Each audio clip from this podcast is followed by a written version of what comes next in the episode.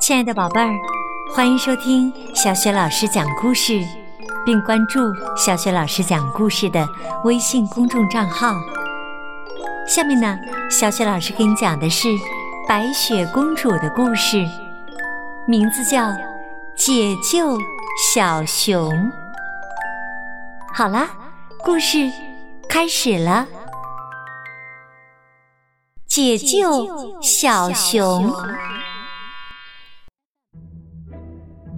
终于到了浆果丰收的季节，看着一颗颗红色和紫色的果实挂满枝头，让人忍不住流口水。此时，白雪公主正忙着采集浆果，准备为七个小矮人做可口的馅儿饼。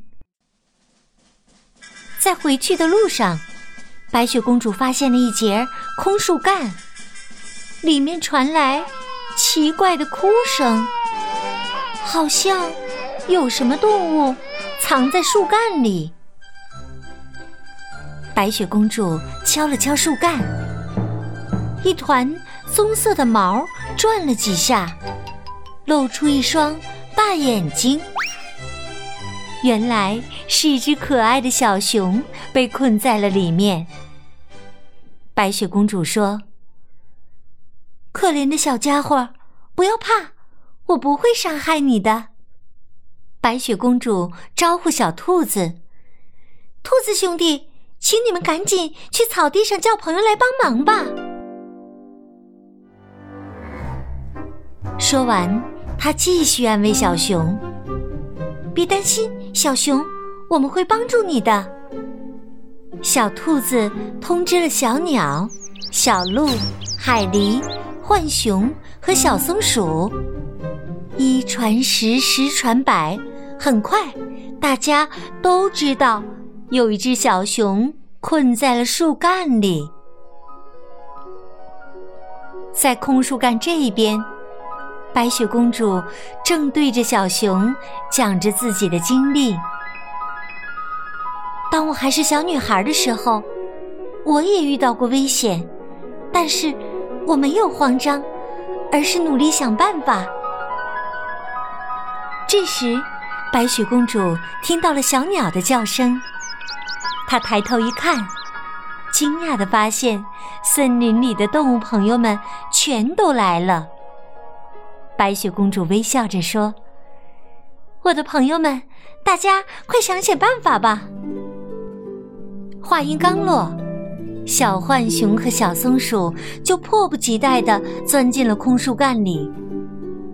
小松鼠在树干的一端拽小熊的手，小浣熊在另一端推小熊的屁股。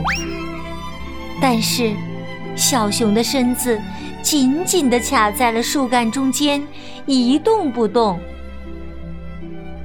接下来。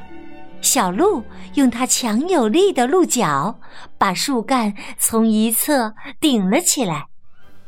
它希望小熊能从另一侧掉出来，可小熊还是牢牢地卡在树干里。